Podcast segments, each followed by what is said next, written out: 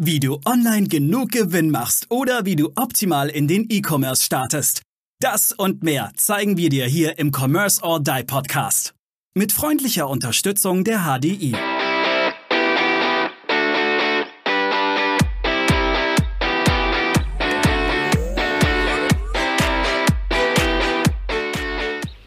Was für ein unglaublich spannendes Interview mit Bernd.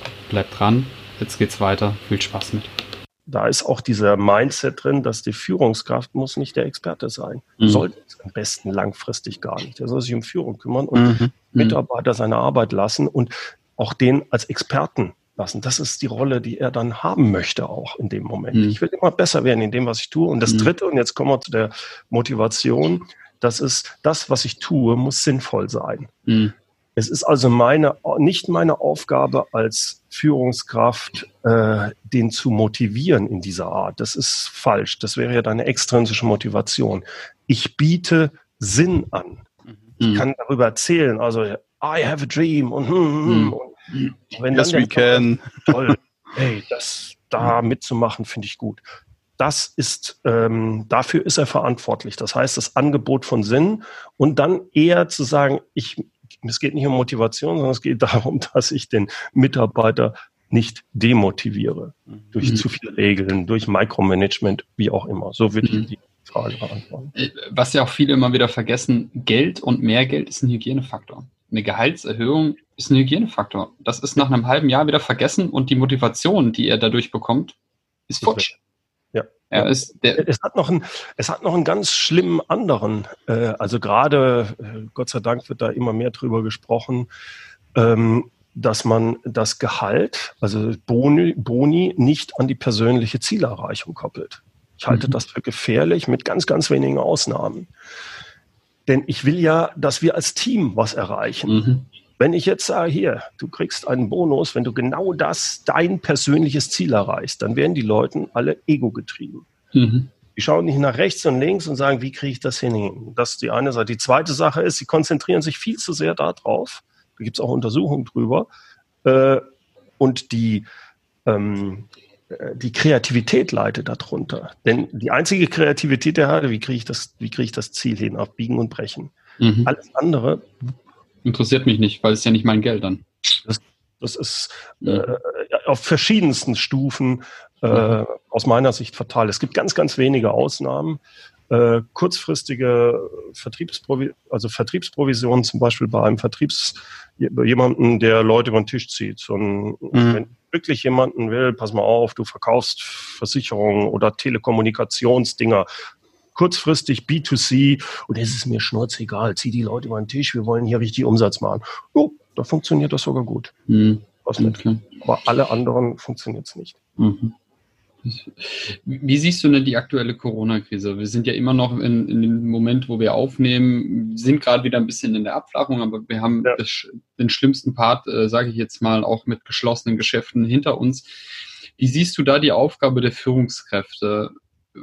Wo haben die da ihre größten Herausforderungen und, und wie muss ich dann auch mich zukünftig, wenn nochmal so eine Krise kommt, darauf vorbereiten? Ähm, also erstmal von der Corona-Krise müssen wir, glaube ich, auch nochmal unterscheiden. Es gibt für mich so drei, äh, drei Arten von Unternehmen. Die einen Unternehmen sind extrem getroffen. Da mhm. geht es ums Überleben. Äh, das Geschäftsmodell ist total zusammengebrochen. Mhm.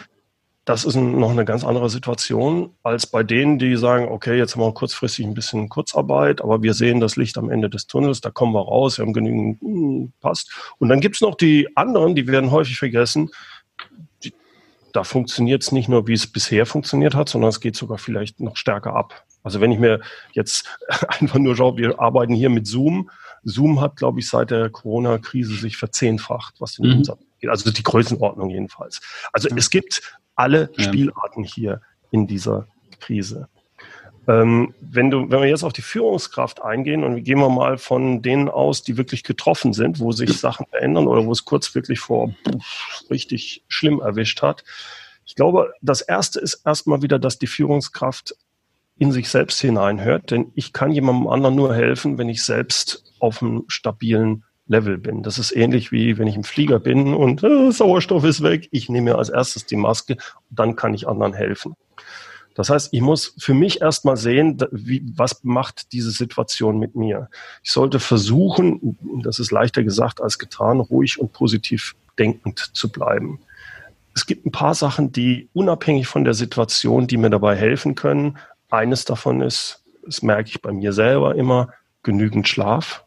Also sind Banalitäten eigentlich, aber ganz wichtig. Regelmäßig einen Schritt zurückzugehen, einen Überblick zu haben und sagen, wo, wo sind wir? Aber dann auch wieder wirklich fokussiert an Sachen zu arbeiten, diesen Sprung regelmäßig zu machen.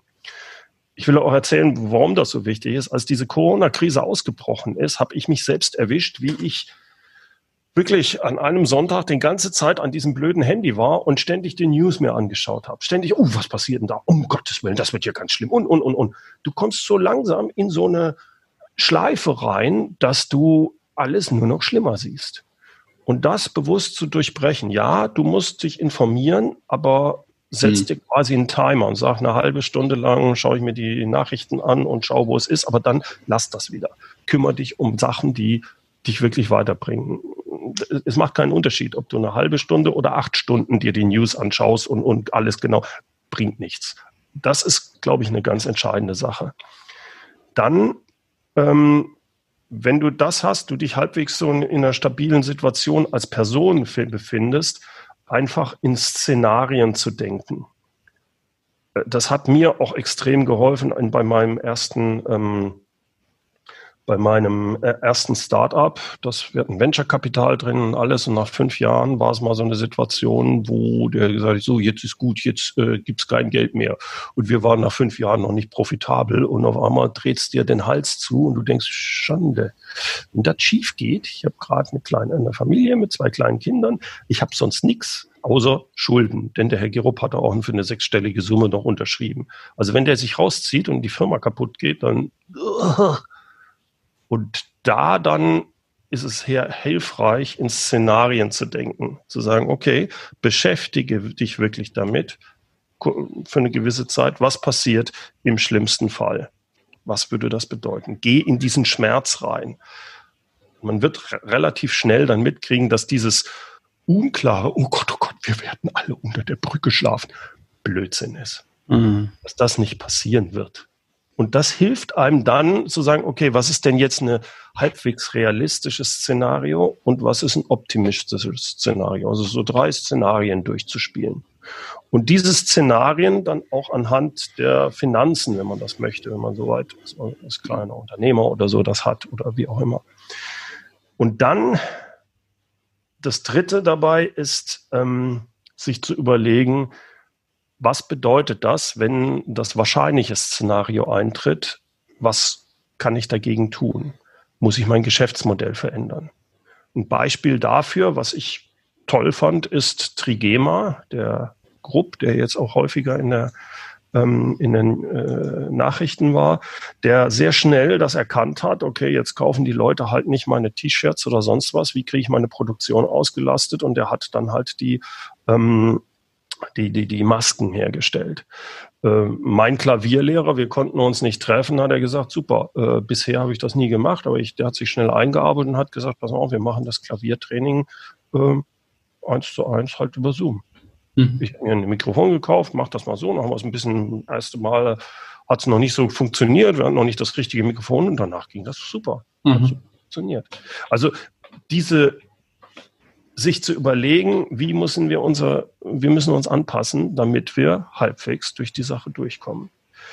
So, und als, das ist erstmal das Allgemeine und als Führungskraft muss ich mir dann überlegen, was ist das Wichtigste bei den Mitarbeitern?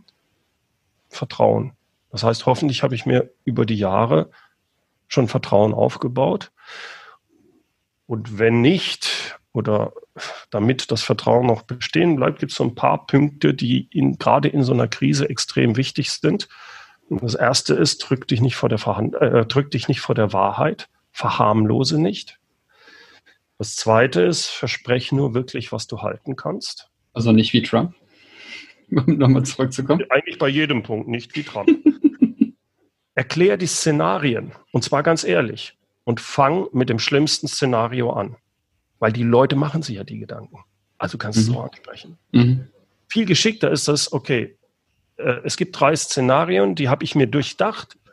Das eine ist das Schlimmste, das erkläre ich euch jetzt. Und dann nicht, wie die, die Amerikaner sagen, sugarcoaten, sondern wirklich sagen, wenn das so ist, wird es in zwei Monaten, was weiß ich, Entlassung, werden wir 50 Prozent der Leute entlassen müssen.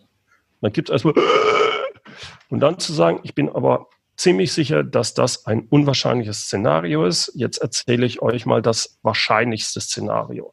Dann erzählst du das und er sagt, wir werden Kurzarbeit haben und wir werden uns wahrscheinlich, wenn das so bleibt, von fünf Prozent der Belegschaft trennen müssen. Und das dritte wäre dann, und jetzt gibt es noch ein optimistisches, das kommt darauf an, dass wir, was weiß ich, jetzt keine zweite Welle haben oder bla bla bla. Und dann geht's äh, in dieser Richtung ab. Aber ganz ehrlich, Kameraden, ich glaube, wir werden mit dem realistischen Szenario arbeiten müssen. Und das bedeutet das, was ich eben gesagt habe. Also diese Klarheit rüberzugeben und auch dann zu sagen, wenn man etwas nicht weiß, und sagen, tut mir leid, weiß ich nicht. Ich verspreche euch aber, dass sobald ich da Näheres habe, dass ich euch informiere. Ich lasse euch nicht im Dunkeln. Das ist, glaube ich, das ganz Entscheidende. Und dann auch die Verantwortung für zu übernehmen. Das ist das, was wir am Anfang wieder mhm. hatten. Wenn ich dann eine Entscheidung getroffen habe und es stellt sich nachhinein aus, naja, hm, hätte man auch anders machen können, dann zu sagen, ja, äh, aus heutiger Sicht hätte ich die Entscheidung, würde ich die Entscheidung im Nachhinein sicherlich anders treffen, aber ich habe damals aus den und den Gründen so entschieden. Mhm. Ja, tut mir leid. Ich habe da fünf Prozent der Leute entlassen. Das war nicht richtig im Nachhinein, aber ich habe es gemacht. Punkt. Ich glaube, das ist in so einer Situation wichtig als, guter, als gute mhm. Führungskraft. Da ist also Wahnsinn. Ich, äh, ich schreibe nebenbei ein bisschen mit. Also da ist so viel drin auch. Das ist echt der Hammer. Also ähm, so ein, so ein Punkt, an dem ich in meiner Führungslaufbahn, sowohl angestellt als auch äh, als Unternehmer, immer mal wieder so ein bisschen rankomme und mir selber die Frage stelle, darf ich als Vorgesetzter, Führungskraft, Chef, Leader, wie man es auch immer nennen möchte, äh, darf ich auch mal Schwäche zeigen und wenn ja, in welchen Situationen? Also meinen Mitarbeitern gegenüber. Also wir sind alle Menschen und die ähm, das Vertrauen der Leute kriegen wir deswegen, weil wir auch menschlich sind. Wir sind keine Roboter. Vertrauen mhm. in Roboter hätte ich nicht. Das heißt, es kann durchaus durch, wenn du Angst hast oder wenn du verärgert bist, dann kann diese Emotion durchaus mal durchkommen. Sie mhm. muss nur, die Leute müssen nur merken, die Leute können schon merken, Mensch, jetzt ist er sehr traurig oder dem zittern die Hände Mhm. aber er versucht sich im Griff zu haben. Und er versucht eine positive Ausstrahlung zu haben. Das ist, glaube ich, wichtig. Dann kann ich durchaus auch äh, Emotionen zeigen. Ich darf denen nicht freien, äh, freien Lauf lassen, weil ich eine Rolle spiele. Das würde mhm. ich schon sagen. Und es gibt Situationen, also bei mir, das, es gibt ja verschiedene Arten von Emotionen. Eine Emotion ist, du hast eine tierische Wut zum Beispiel. Es ja. ist nicht günstig, dann ein Mitarbeitergespräch. Ja, Herr Meier, kommen Sie, kommen Sie mal rein, kommen Sie mal rein. Ist vielleicht etwas Geschicktes. Sie habe ich schon gewartet. Sie habe ich gewartet, genau. Dann zu sagen, nee, das ist nicht meine Aufgabe. Ich muss souverän sein. Ich muss jetzt, selbst wenn der Meier äh, einen richtigen Fauxpas sich geleistet hat, mhm. das hat richtig äh, eine halbe Million unseres gekostet. Äh, der, wenn er es nicht mit Absicht gemacht hat, und da gehe ich erstmal davon aus, dann muss ich anders in so ein Gespräch reingehen. Und wenn ich in dem Moment die Wut hier oben bin und hier klopft alles, dann würde ich erstmal sagen, so, jetzt gehe ich erstmal, äh, Herr Mayer, wir sehen uns in zehn Minuten wieder, ich muss mal kurz aufs Klo. Oder ich mache einen kleinen Spaziergang, um runterzukommen.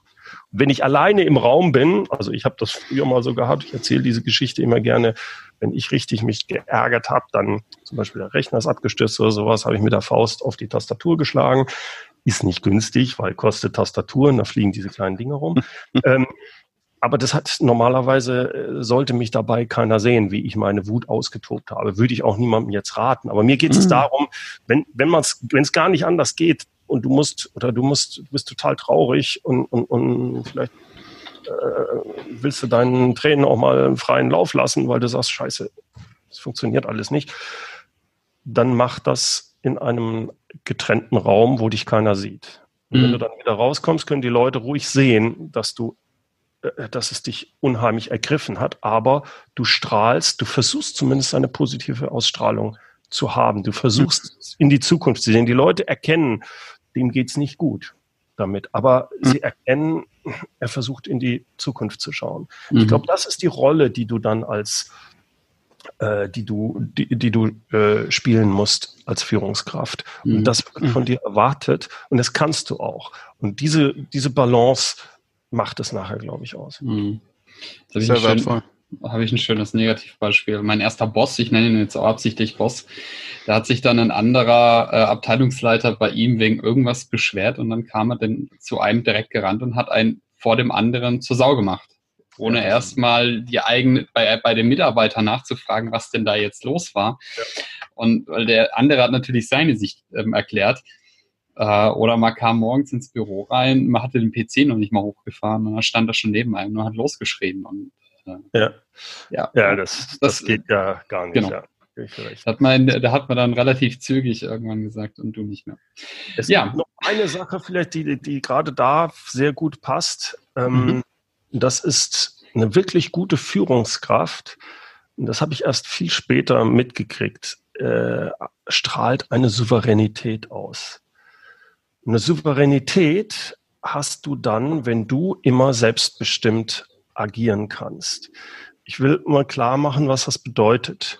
Gerade, in- du warst ja, hast ja erzählt, du warst bei einer Bank. Ich war so eine Führungskraft ähm, mit, wie gesagt, mittleres Management und ich habe meine genaue Vorstellung gehabt und es gab Führungskräfte, die wussten genau, an welchem Schalter sie bei mir drehen müssten und dann bin ich in den Kampfmodus gegangen. Das ist nicht immer günstig. Mhm. Also es ist vor allem nicht günstig, dass du andere die Knöpfe drücken lässt. Also wenn es um irgendwas ging, es gibt ja immer so jemanden, wenn es kritisch wird, es gibt die einen Leute, die ziehen sich zurück, die anderen verharren und dann gibt es andere, die gehen in den Kampfmodus. Und ich bin immer in diesen Kampfmodus gegangen. Das war nicht souverän, weil, die, weil du damit absolut berechenbar wirst für deine Feinde. Mhm. Und es wäre viel geschickter gewesen, wenn ich hin und wieder, wenn ich bewusst diesen Schalter, wenn ich sage, jo, und jetzt gehen wir in den Kampfmodus, dann wird Hals von Gero.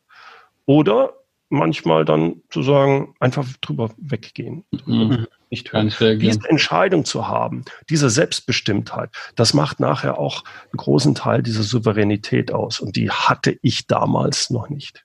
Mhm. Das gehört zu dieser, ähm, äh, darf man mal Schwäche zeigen oder darf man seine Emotionen zeigen? Das, das gehört mit dazu, dass ich mich nicht von anderen, wenn es oder auch von Situationen ähm, in diese Richtung drängen lasse. Mhm. Eine richtig gute Führungskraft äh, schafft da diese Souveränität. Aber da habe ich jetzt gleich eine, die letzte und per perfekte Frage dazu. Wie Ja. lerne ich das denn überhaupt? Das ist doch eigentlich so die Kernfrage. Ist es, du hast uns wirklich unglaublich viel Input gerade gegeben. Also das, das kriegen wir nicht auf zwei DIN A4-Seiten zusammengeschrieben. Das, was du uns gerade äh, hier, selbst nur wenn ich die. Überschriften mitnehmen würde, äh, kriege ich das nicht auf zwei DIN A4-Seiten. Wie lerne ich's? Wo lerne ich's? Und was muss ich tun, um dahin zu kommen? Also das erstmal ist, dass du überhaupt entscheidest, Führungskraft zu werden. Du musst also erstmal für dich entscheiden, ja, ich gehe den Weg, weil der ist manchmal nicht lustig. Mhm. A, du musst dich mit dir selbst beschäftigen. Äh, zweitens, du, am Anfang bist du einer unter vielen. Als Führungskraft kann es manchmal zu einsamen Situationen kommen. Du musst Entscheidungen treffen und es geht nicht darum, beliebt zu sein. Es geht darum, respektiert zu werden, weil du bestimmte Entscheidungen treffen müsst. Auf einmal ist dein ganzes Team sagt, sag mal, geht's noch? Jetzt Wochenende äh, müssen wir da arbeiten. Du weißt aber, dass es sinnvoll ist. Äh, wie auch immer. Also diese, Mhm. diese Ko- Konstellation muss dir klar sein. Du hast eine andere Rolle. Wenn du dich dafür entscheidest, die beste Art, es zu lernen, ist es zu tun. Das ist wie beim Fahrradfahren. Äh, das heißt aber nicht, dass man nicht eine Unterstützung bekommen kann. Ähm, was ich rausgekriegt habe, also ich bin fokussiert auf kleine und mittelständische Unternehmen. Ähm, es funktioniert nicht, wenn du einfach ein Wochenende mal so einen schönen Führungs Lehrgang machst. Das mhm. habe ich eine Zeit lang auch selbst angeboten. Zwei Tage Führungstraining mit Bernd, hurra. Die Leute kommen auch total motiviert raus, aber im Tagesgeschäft mhm. äh, wird nichts umgesetzt. Das heißt, entscheidend für mich ist, dass äh, diese Begleitung eines solchen Führungstrainings, Führungsunterstützung über eine längere Zeit ist. Äh, also deswegen biete ich mit der Online-Leadership-Plattform für Leute, die in die erste Führungsrolle kommen, kommen ein Zwölf-Monats-Programm an, mhm. das hauptsächlich online funktioniert. Und ist man weiter schon, also äh, da habe ich ein Programm für äh, Geschäftsführer, die auch Inhaber von so kleinen Unternehmen sind, so fünf bis 50 Mitarbeiter, den biete ich an quasi als eine Art Mentor mhm. ähm, mit, ähm, das nennt sich Leadership Intensive, wo ich denen helfe, rauszukommen aus dieser, ich arbeite im Unternehmen, sondern mehr am Unternehmen und mehr in diese mhm. äh, Selbstwirksamkeit äh, zu kommen. Werden wir beides auch verlinken. Ja, Aber das ist ja momentan dann auch ein ganz großes Thema, Unternehmensnachfolge. Ich sage mal, wir sind ja auch aktuell in einem Zeitraum, wo sehr, sehr viele junge Unternehmer nachwachsen und sehr viele, viele Gründer von damals sind jetzt halt einfach, die gehen jetzt auf Richtung 70 und möchten ihr Geschäft natürlich, das sie mit Herzblut aufgebaut haben, übergeben. Das ja. muss doch momentan für dich auch eine mega spannende Zeit sein, auf ganz viele junge, motivierte Menschen zu treffen, die sagen, die aber von Führung keine Ahnung haben, woher sollen sie es auch wissen? Also ja. ich, ich, nehme jetzt mich, ich habe einen Mentor, ich bin unglaublich dankbar dafür, der mir das dann auch einfach zeigt und mich da coacht. Ja, ja da, gebe ich, gebe ich dir recht. Das ist, also das ist sehr noch viel schwieriger, diese ganze Nachfolgeregelung, weil du hast, also äh, das ist auch für die Leute, die ein Unternehmen aufgebaut haben, jetzt sagen wir 60 oder 70 sind da musst du das Unternehmen sehr genau anschauen. Manche Unternehmen, die wirklich hervorragend aufgestellt sind, die auch wirklich hoch profitabel sind, sind aber so aufgestellt, dass alles auf den Unternehmer noch konzentriert ist. Das heißt, der ist mit 60 noch drin. Und wenn du den wirklich fragst, wenn du mal so reingehst und sagst, sag mal, was passiert denn, wenn du jetzt zum Beispiel mit dem Auto irgendwo gegen die Wand fährst und jetzt mal drei Monate raus bist? Kein Handy, nix. Und du siehst in dessen Gesicht und der so, mhm, dann sieht es nicht so gut aus. Dann weißt du, dass der sein Unternehmen gar nicht richtig aufgestellt hat in die Richtung, dass es auch ohne ihn laufen mhm. kann. Und äh, wenn das Unternehmen noch in so einer Situation ist, da hat auch der Nachfolger keinen Spaß, weil die mhm. ganzen Prozesse, alles ist nicht aufgebaut. Das Wissen äh, der wichtigen, die wichtigen Kundenkontakte, alles sind noch in dem Kopf dieses Unternehmers drin. Das mhm. braucht Jahre, bis du so einen Übergang hast. Mhm. Und dann gibt es halt die Unternehmen, die da schon weiter sind, wo der Chef der sagt, ja, das habe ich schon ganz gut hin. Nee, drei Monate ist kein Problem. Langfristig wäre blöd, aber kurzfristig, das äh, mittelfristig, das passt schon. Dann weißt du schon, in welcher Phase der, äh, dass sich das Unternehmen befindet. Und dann kommt es halt auch noch drauf an, ob der Nachfolger das auch wirklich so übernehmen will. Also da gibt es eine viel, da, da, da wird man eine ganze Podcast-Folge mit Sicherheit machen. Da gibt es eine ganz viele Art von Sachen, von Schwierigkeiten. Ich kann da nur prinzipiell jedem raten, wenn er in dieser Situation ist, jetzt als einen Nachfolger sucht, fangt sehr frühzeitig an. Mhm. Weil die, äh, die Planung, bis dann wirklich der Übergang erfolgt, fünf Jahre ist da gar nichts. Das mhm. wollen die meisten nicht äh, frühzeitig angehen. Das ist also ein, ein ganzes Thema für sich. Vor allem kostet es ja auch erstmal einen Haufen Geld, weil äh, die, Führungs-, die neue Führungskraft kostet erstmal nur Geld und bringt mal dem Unternehmen in den ersten zwei Jahren noch gar nichts. Hallo. das ist die eine Sache. Die andere Sache, die viel schwieriger ist für den Unternehmer selbst, ist, dass er sich ja verändern muss. Mhm. Loslassen muss. Loslassen muss. Ja, das, ja. Ist, das ist verdammt schwer. Äh, ja. Für so jemanden nachvollziehbarerweise. Mhm. Wahnsinn. Also ich, ich habe, wie gesagt, mitgeschrieben. Ich habe hier jetzt drei volle Seiten ähm, und äh, ich, ich könnte noch, wenn ich die ausformuliere, dann werden wahrscheinlich zehn draus.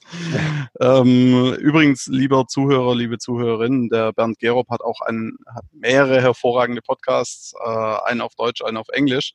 Ähm, werden wir natürlich auch verlinken. Bernd, herzlichen, herzlichen Dank, dass Absolut. du dabei warst. Das war so, so super. Vielen, vielen Dank. Äh, vielen dafür. Dank, vielen Dank, Maurice. Maurice hat mir auch viel Spaß mit euch gemacht. Ja, war unglaublich viel Input. Also mir raucht der Kopf jetzt. Ich glaube, wir brauchen heute auch keine Folge mehr aufnehmen, weil nee, das äh, jetzt erstmal verarbeiten. Das kann man auch nicht toppen. Ähm, das, das ist definitiv so.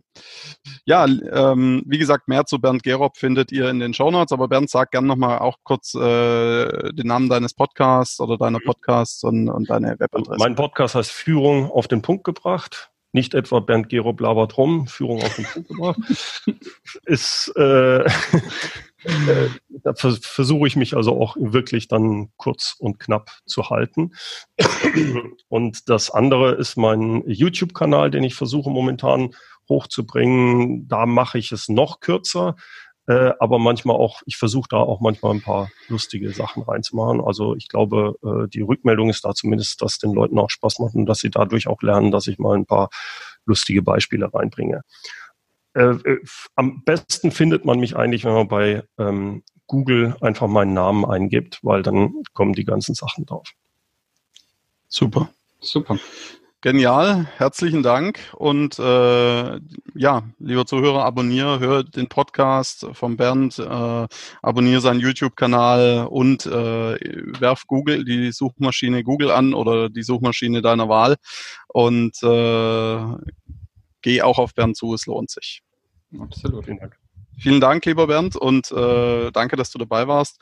Kurz organisatorisch, Maurice, wann, wann werden wir mit der Folge? Also vielleicht machen wir auch zwei draus, wenn es für dich okay ist, Bernd.